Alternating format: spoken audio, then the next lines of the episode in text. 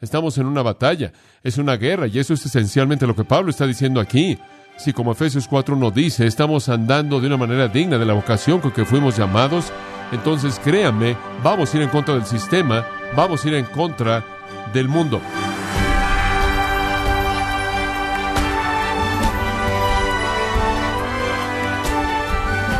Le damos la bienvenida a esta edición de su programa Gracias a vosotros con el pastor John MacArthur. Le saluda su anfitrión Miguel Contreras. Tal vez en su infancia usted creció como un niño que era acosado, aunque hoy quien lo acosaba no es un problema, hay otro que sí lo es. ¿Cómo lidia usted con el enemigo que lo acosa y persigue cada día? John MacArthur le muestra cómo defenderse al mostrarle las tácticas que Satanás usa en la serie La armadura del creyente, aquí en Gracia vosotros. ¿Cómo es que Satanás nos ataca? Bueno, para la respuesta a eso, quiero que pase Apocalipsis capítulo 1. Yo creo que el Señor nos muestra en las cartas de Apocalipsis 2 y 3. Yo creo que en las cartas a las iglesias, las siete iglesias de Asia Menor, la primera de la cual es Éfeso, y después las otras que literalmente nacieron de la iglesia Efesia, las otras seis también estaban en Asia Menor. Yo creo que el Señor nos ayuda a entender cómo es que Satanás ataca a la iglesia. Entonces, ¿de qué necesitamos ser advertidos? Veamos, en primer lugar, lo que golpeó a la iglesia en Éfeso. Dejaron su primer amor. Dejaron su primer amor. Esta es una de las más grandes iglesias en toda la historia. Sin embargo, los ojos penetrantes del Señor hallaron esta falla fatal. Habían convertido sus corazones ardientes por ortodoxia fría. Se estaban volviendo aquellos que simplemente cumplían con un ministerio muy bíblico. Simplemente no había ninguna pasión ahí. Si llegamos al lugar en donde lo que hacemos es una presentación de ortodoxia sin amor, ese es el paso uno y Satanás ha entrado. Y usted ni siquiera quiere saber cuál es el resto de los pasos, pero van a saberlo. Cuando usted llega al punto en el que la luna de miel termina y usted no hace lo que hace a partir de un amor abrumador hacia Jesucristo, usted está en problemas serios. Observe su propia vida. ¿Acaso el entusiasmo por Cristo está ahí o se ha ido la emoción? Es una descripción apropiada de su vida cristiana el decir, bueno, nada más lo hago por hacerlo. No tengo el mismo amor que suele tener. Si usted ama algo en este mundo más de lo que ama Jesucristo, usted ha perdido su primer amor. A usted mismo, su familia, su recreación, su dinero, el éxito, lo que sea, lo ha perdido. Si la luna de miel se acabó en su vida como terminó en Éfeso, estamos en problemas serios, problemas serios. Si usted está sirviendo al Señor Jesucristo en esta iglesia como un desempeño, como una actuación ortodoxa en lugar de que sea una pasión de amor hacia Él, entonces usted lo ha perdido. Usted lo ha perdido en su totalidad. Dice usted, bueno, ¿qué hago si me siento así? Versículo 5, tres cosas. Acuérdese, acuérdese. Es sorprendente. El desvío espiritual normalmente viene por olvidar. El desvío espiritual normalmente viene por olvidar y entonces él dice, acuérdate. ¿Te olvidaste cómo solía ser? Acuérdate cómo era antes de que tu amor se enfriara. Acuérdate de esa calidez y el fuego y el gozo y esa emoción. Acuérdate. En segundo lugar, arrepiéntete. Acuérdate, por tanto, de dónde has caído y arrepiéntete.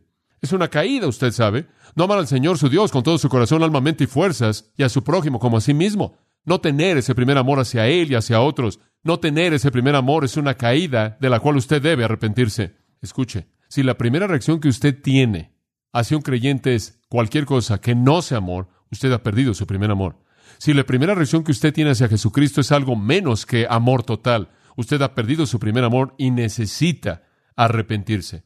Y después él dice una tercera cosa. Acuérdate, arrepiéntete y repite. Y haz las primeras obras. Regresa como solía ser. Si es un servicio frío, mecánico en ortodoxia, regresa donde todo comenzó. Regresa a tu rodilla, regresa al libro, regresa a testificar, regresa a la comunión, regresa a la oración, regresa a compartir y alabar al Señor. Mantente cerca del fuego. Eso es lo que él está diciendo. ¿Sabe lo que pasó en Éfeso? No lo hicieron. No recordaron y no se arrepintieron y no repitieron. Y entonces lo que dice en el versículo 5 sucedió. Pues si no, vendré pronto y quitaré tu candelero de su lugar, a menos de que te arrepientas. La iglesia en Éfeso murió, dejó de existir. Gran iglesia evangélica, ortodoxa, histórica, monumental, dejó de existir porque perdió su primer amor. Hay un segundo elemento del que tenemos que estar conscientes. Versículo 12 del capítulo 2. Nos saltamos a la iglesia en Esmirna porque esa fue la iglesia perseguida y no es advertida. Y escribe al ángel de la iglesia en Pérgamo, el que tiene la espada aguda de dos filos dice esto. Ese es el Señor. Y la espada es una espada de juicio que está saliendo de su boca, como en Apocalipsis 19, Hebreos capítulo 4. Y dice, yo conozco tus obras. Versículo 13. ¿Y dónde moras? ¿Dónde está el trono de Satanás? Pero retienes mi nombre no has negado mi fe. Ni aun en los días en que Antipas, mi testigo fue, él fue muerto entre vosotros, donde mora Satanás. Deténgase ahí. Él dice, Pérgamo, yo conozco todo acerca de ustedes. Mis ojos que todo lo escudriñan y lo buscan, revelan todas estas cosas. Yo conozco sus obras, yo sé que están involucrados, yo sé que están activos, yo sé que algo está pasando y yo sé que ustedes están donde está el trono de Satanás. Ustedes están en un lugar difícil y hombre, Pérgamo era una ciudad difícil. ¿Sabe usted que Pérgamo era el centro de la adoración al emperador, el centro de la adoración del César? ¿Sabe usted que era el centro de la adoración de Zeus, el gran dios? Algunos dicen el dios más grande de todo ese sistema de deidades. Y que en la ciudad de Pérgamo habían construido un altar enorme a Zeus, en forma de un trono, y entonces algunos creen que el trono de Satanás, como se menciona en el versículo 13, es una referencia al altar de Zeus, el altar más grande, más famoso en el mundo. Por otro lado, Pérgamo tenía su propio dios llamado Asclepio. Era el dios de Pérgamo quien estaba asociado con la curación, el dios de la curación. Siempre se ha asociado con las serpientes y en Pérgamo tenían un templo y una escuela de medicina. Todavía usted ve una serpiente en el símbolo de un médico, y eso realmente viene de la mitología griega, de este Asclepio, el dios de la curación. Y en el templo tenían serpientes no venenosas en todo el suelo, y la gente ahí, que estaba enferma, venía y se acostaba ahí para que todas esas serpientes se deslizaran por encima de ellos, y en todo lado del cuerpo donde los tocaban se curaban. Escuche, era difícil estar en Pérgamo. Era difícil ser un pequeño grupo de cristianos en medio de una sociedad pagana terrible. Entonces él dice, sé dónde moras, dónde está el trono de Satanás, y sé que te aferras a mi nombre y no han negado la fe, hasta el punto de que algunos de ustedes han muerto, específicamente un querido hermano Antipas, cuya vida fue quitada en ese lugar en donde Satanás mora. Hombre, usted sabe que es difícil, pero permítame decirle algo. Vivir en una ciudad difícil, estar en un ambiente difícil, enfrentar una situación difícil del mundo y nombrar el nombre de Jesucristo, escuche, no hay razón para rebajar los estándares inclusive en ese entonces, eso no los cambia, inclusive entonces son lo mismo. Dios dice, yo sé que es difícil ahí, eso no cambia los estándares, sé que es difícil, eso no cambia nada aunque has soportado y aunque has sido martirizado y aunque has trabajado para el Señor y aunque tú has sostenido en alto su nombre, versículo 14, tengo unas pocas cosas contra ti. ¿Y qué es? Porque tienes ahí a los que tienen la doctrina de Balaam, que enseñó a Balac a poner piedra de tropiezo entre los hijos de Israel, a comer cosas sacrificadas a los ídolos y a cometer fornicación. Permítame decirle lo que es. Balaam hizo que los hijos de Israel se casaran con los paganos y se metieran en su idolatría. Y entonces lo que él está diciendo aquí es esto hicieron concesiones con sistemas paganos. Y el problema en la iglesia de Pérgamo era que estaban haciendo concesiones con el mundo. Se estaban casando con el mundo. No sé si de hecho se estaban casando, si de hecho había cristianos casándose con no cristianos. Es muy probable que eso estaba pasando. Pero la iglesia en Pérgamo comenzó a cortejar al mundo. Comenzaron a buscar satisfacción en cosas mundanas. Estaban violando, 2 Corintios 6. ¿Qué comunión tiene la luz con las tinieblas? ¿Y qué concordia tiene Cristo con Belial? Ellos debían salir de entre ellos y separarse y no tocar lo inmundo. Pero eran la iglesia mundana. Habían dejado que el mundo entrara. Estaban haciendo lo que el mundo quería que ellos hicieran. Estaban cobijando al mundo. Me es sorprendente ver cómo la iglesia de Cristo en Norteamérica en la actualidad están buscando quedar bien con el mundo y lo hacen en tantas diferentes maneras. Si la manera de pensar del mundo de la familia cambia, la iglesia se acomoda a eso. Si la manera de pensar del mundo acerca de la mujer cambia, la iglesia se acomoda. Si la manera de pensar del mundo del homosexual cambia, la iglesia se acomoda. Y seguimos al mundo en todo lo que hace. Queremos identificarnos con él, nos sacude. Es simplemente algo que nos aterra, nos conmociona. La iglesia se vuelve materialista porque el mundo es materialista, porque el mundo está preocupado con el entretenimiento. El incremento de lo que se conoce como la iglesia electrónica. Hay muchas personas que creen que es la razón número uno por la que la gente no se identifica con una iglesia local. Se sientan en casa, ahí detrás de su pequeña televisión y la iglesia viene a ellos. No tienen que vestirse, no tienen que dejar la casa, todo es perfecto. Es otra parte, escuche esto, de la fantasía. ¿Sabe una cosa? La televisión es una fantasía y nuestro mundo quiere vivir en esa fantasía. Y usted va a casa y se sienta ahí y esa iglesia es una iglesia perfecta. Digo, la música es increíble, es increíble. Orquestas y personas con túnicas que vuelan por todos lados y grandes cantantes y el desfile sigue y las luces y los ángulos de la cámara y todo esto, y el predicador está perfectamente en orden, y él da su mensaje, y ahí está la iglesia de fantasía, y usted nunca se sienta al lado de alguien que no le cae bien, y nunca nadie le habla para molestarlo, y usted no tiene que encontrar un lugar donde estacionarse, es glorioso. Y usted simplemente envía un poco de dinero de conciencia de vez en cuando, y le dicen que usted está ganando al mundo por hacer eso, y le envían algo que puede usted colocar en su pared para probar lo sacrificial que usted es. Realmente es algo triste. ¿Y sabe lo que sucede? Un escritor dijo que la iglesia electrónica es construida sobre el entretenimiento. Y la iglesia electrónica cultiva las cosas mismas en el mundo que la iglesia siempre ha condenado. La iglesia electrónica inevitablemente viene como una mera expresión de religión cultural, promoviendo los valores del glamour y los valores mismos y el tipo de éxito que profesamos como cristianos que debemos rechazar. Vivamos en el mundo real, por favor. Este es el mundo real, en una iglesia real. La iglesia es tan autocomplaciente y está tan cómoda en sus concesiones con el mundo que cae presa de la fantasía y después en el versículo 15 dice, y tienes ahí a los que tienen la doctrina de los nicolaitas. ¿Qué pasó en Pérgamo? Pérgamo decidió que podía bailar un vals con el mundo. Pérgamo decidió que podía cortejar al mundo. Podían atraer al mundo un poco y hacer un poco de lo del mundo, a la manera del mundo, y permitir que algo de inmoralidad en el versículo 15 entrara, y estarían bien. Y entonces él dice en el versículo 16, arrepiéntete, no sea que yo venga a ti rápidamente y pelee contra ellos con la espada de mi boca. Escuche, ¿sabe cómo es que Satanás ataca una iglesia? En primer lugar, es muy sutil perdemos nuestro primer amor y después de pronto comenzamos a hacer concesiones con el mundo porque lo más fácil que lo va a llevar usted a las concesiones es una falta de amor hacia Dios. Si usted realmente ama a Dios y usted ama al Señor Jesucristo con todo su corazón, mente, alma y fuerzas, usted va a desear sobre cualquier otra cosa mantener su honra absoluta, ¿verdad?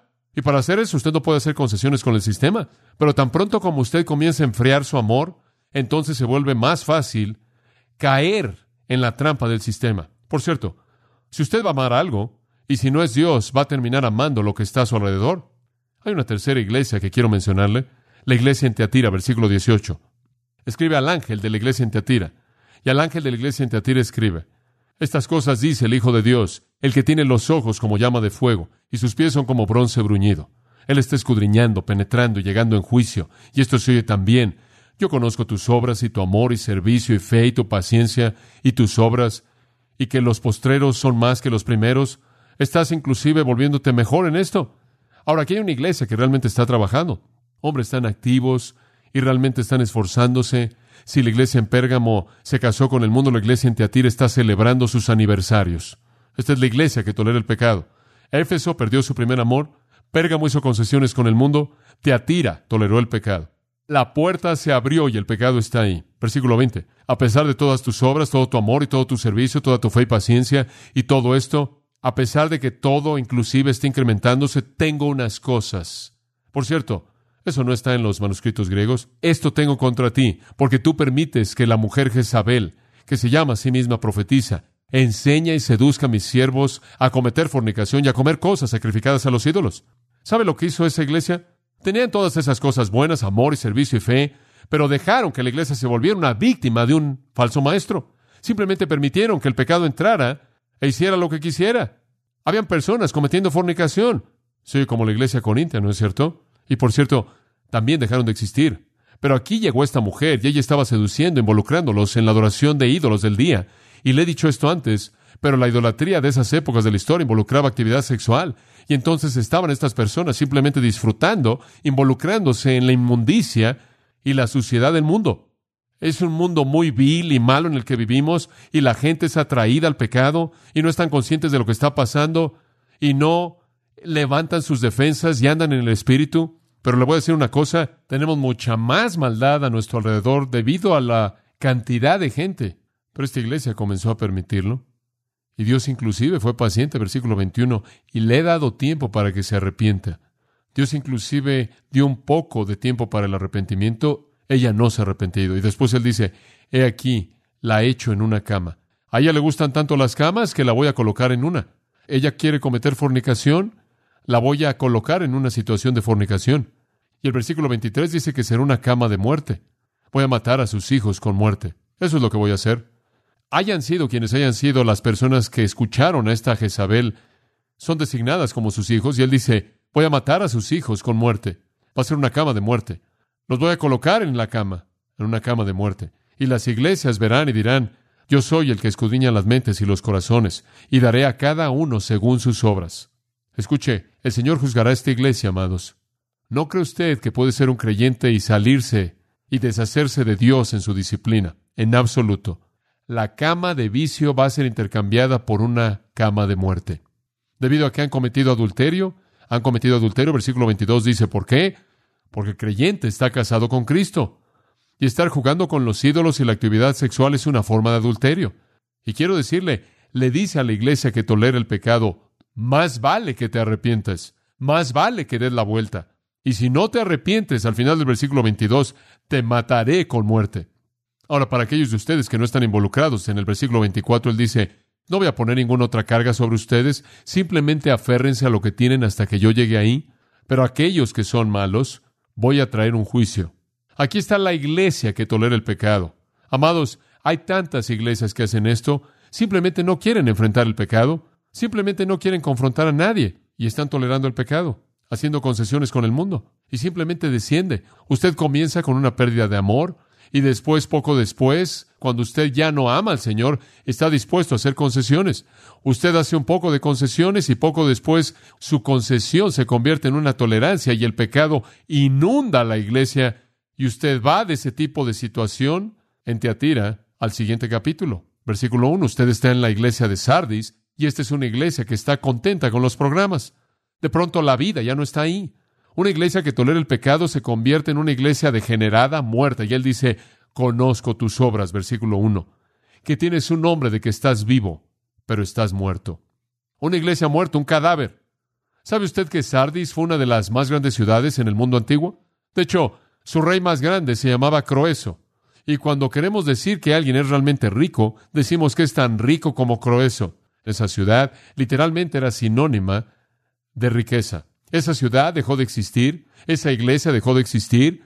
La iglesia, debido a que era una iglesia degenerada, muerta, simplemente había unas cuantas cosas ahí. Versículo 2, vela, fortalece las cosas que quedan, que están a punto de morir estaban o muertos o listos para morir. Lo único que les quedaba era la forma, como la rima de un marinero antiguo, cadáveres que están a cargo de el barco.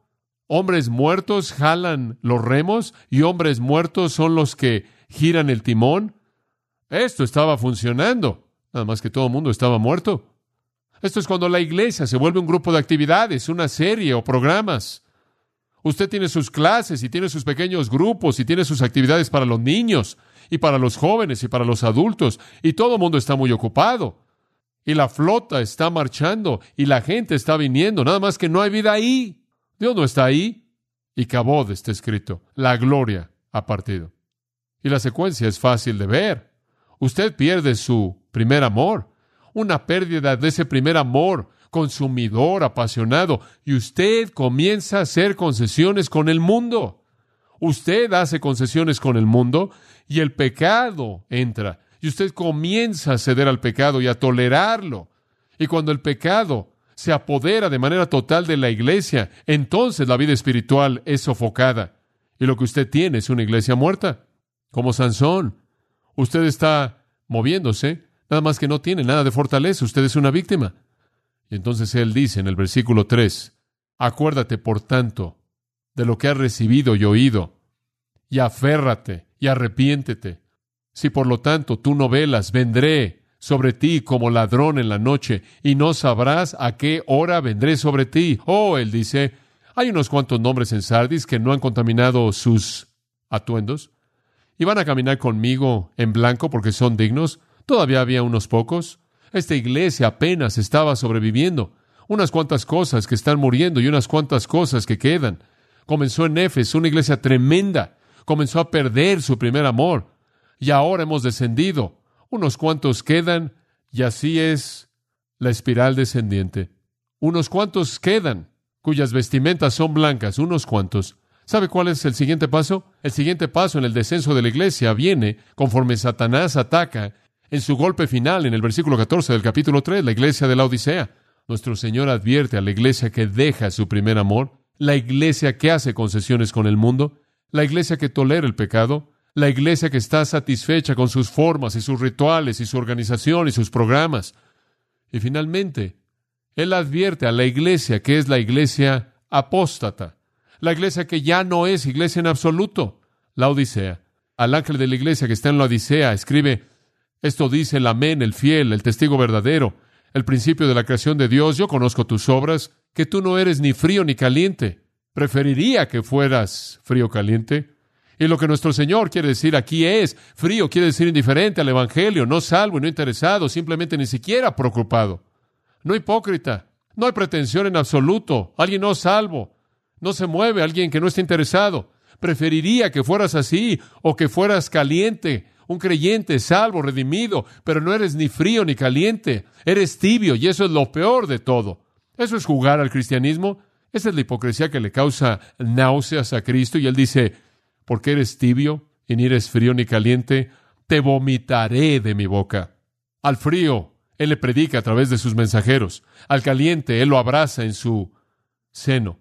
Al tibio, él lo vomita de su boca. Son hipócritas y esta es la iglesia hipócrita, la iglesia farsante, la iglesia que no es iglesia. Y este es el liberalismo en la actualidad. Esto es lo que tenemos en el mundo en la actualidad bajo la apariencia de cristianismo que niega la Biblia, niega la deidad de Jesucristo, niega todas las grandes verdades de la fe cristiana y sin embargo dicen que son iglesias cristianas. Esta es la iglesia de los humanistas y cuando usted les pregunta, cuéntame de tu iglesia, dicen lo que no es. Bueno, estamos viendo la palabra de Dios prevalecer. Estamos viendo a personas redimidas, estamos viendo a Dios tocando vidas. No, dicen, yo soy rico y tengo mucho y no tengo necesidad de nada. Obsérvanos. Somos exitosos, tenemos una gran organización y tenemos mucho dinero. Son las iglesias enormes alrededor del mundo, grandes denominaciones, sistemas religiosos masivos que se encuentran en esta categoría. Tienen todo el dinero y toda la apariencia, pero son apóstatas y serán vomitados de la boca del Señor.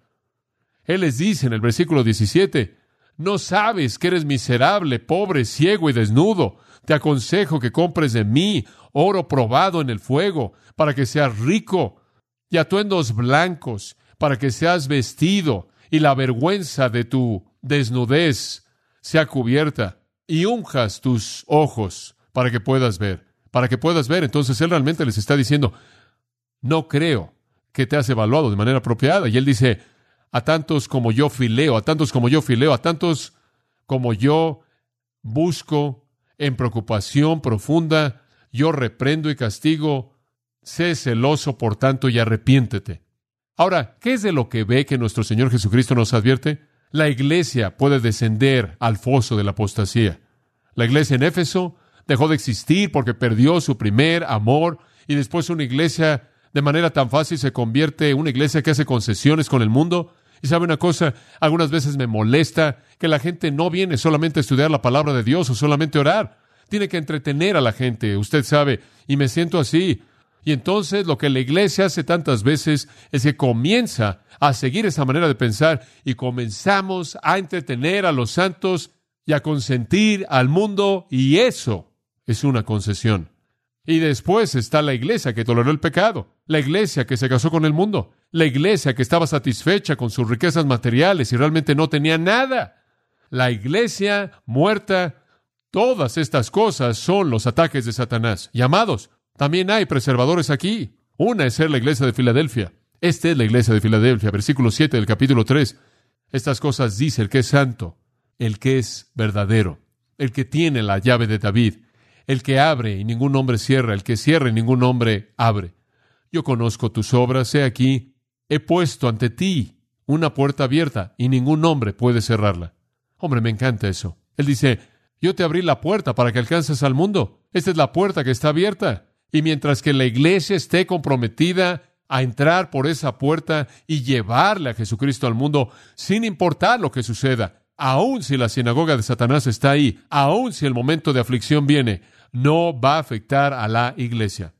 Escuchen, amados, el evangelismo es un preservador, nos saca de nosotros mismos, nos ayuda a ir más allá de lo que tememos. Crucifique el orgullo y después está esa pequeña iglesia allá al principio del capítulo 2, la iglesia de Esmirna. Yo conozco tus obras y tu tribulación y pobreza, una iglesia pobre, atribulada. Estaban siendo blasfemados, dice él, no temas. El diablo va a echar a algunos de ustedes en la cárcel, en la prisión, para que sean probados. Tendrás tribulación diez días, pero sé fiel y te daré una corona de vida. Amados, si vamos a confrontar al mundo y recibir lo que venga, y si vamos a ser agresivos para ganar a gente a Cristo, podemos estar de pie junto con Esmirna y Filadelfia y no caer en la trampa de esas otras cinco iglesias. Que Dios nos ayude a escuchar esta advertencia para saber cómo ataca Satanás.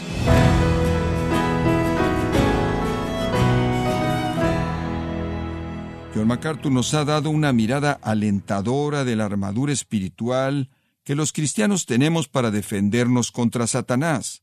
La armadura del creyente es el nombre. Es una de las series más populares y parte de la celebración del 50 aniversario de estar desatando la verdad de Dios un versículo a la vez en el ministerio del pastor John MacArthur, aquí en gracia a vosotros. Y quiero recordarle, estimado oyente, que tenemos a su disposición el libro Equipados para la batalla, escrito por John MacArthur, en donde se nos enseña lo que la Biblia dice acerca de la guerra espiritual y le ayuda a discernir entre los hechos y la ficción de la guerra espiritual contemporánea. Puede adquirirlo en nuestra página en gracia.org o en su librería cristiana más cercana. También le comento que puede descargar todos los sermones de esta serie La armadura del creyente así como todos aquellos que he escuchado en días, semanas o meses anteriores, en gracia.org. Si tiene alguna pregunta o desea conocer más de nuestro ministerio, como son todos los libros del pastor John MacArthur en español, o los sermones en CD, que también usted puede adquirir, escríbanos y por favor mencione la estación de radio por medio de la cual usted nos escucha en gracia a vosotros. Es importante conocer no solo el país y ciudad de donde usted nos escucha, sino también la radio. Para quienes contactan nuestro ministerio por primera vez, pueden solicitar una copia del mensaje de promoción sin costo alguno, un mensaje por oyente únicamente.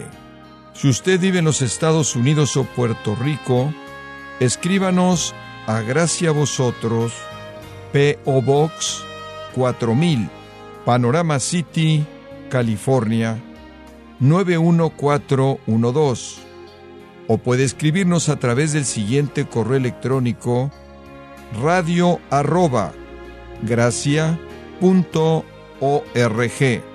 Bueno, en nombre de John MacArthur y el personal de este organismo, queremos darle las gracias por su tiempo y sintonía y queremos pedirle que no deje de orar por este ministerio como también por la estación de radio por la cual usted nos escucha de lunes a viernes. Este es su amigo Miguel Contreras, invitándola a que sintonice nuestra próxima edición para que juntos continuemos desatando la verdad de Dios un versículo a la vez. No se lo pierda, aquí en Gracia a Vosotros.